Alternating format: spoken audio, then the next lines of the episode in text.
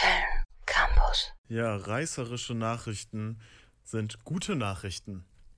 Hört sich ja erstmal widersprüchlich an, aber dahinter steckt ein einfaches Phänomen, was wir auch alle kennen, und zwar das Clickbaiting. Was es damit auf sich hat, erklärt uns meine Kollegin Susanna.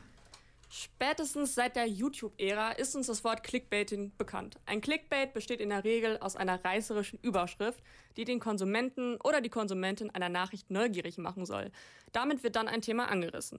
Oftmals ist der Inhalt jedoch nicht eindeutig, ob Promi-Dame XY wirklich Familienzuwachs erwartet bzw. schwanger ist oder sich eben doch nur einen Hundewelpen zulegt, erfährt man erst durch das Draufklicken.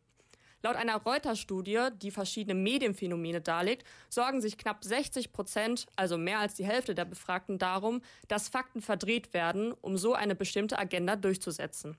Ebenso besorgt sind die Befragten um das Phänomen des schlechten Journalismus. Das heißt, Berichterstattungen oder Überschriften können fehlerhaft oder irreführend sein.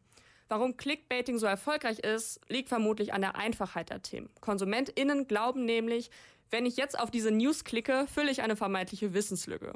Durch solche Medienphänomene fallen jedoch weltweit wichtige Themen in den Schatten, die aber journalistisch aufgeklärt werden müssten. Das ist, das ist äh, eine gute Überleitung, denn in unserer heutigen Sendung versuchen wir uns der Medienkritik etwas zu nähern und mal darüber zu sprechen, ähm, die durch den Einfluss solcher Medienphänomene eben nicht reißerisch genug sind. Www.kölncampus.com www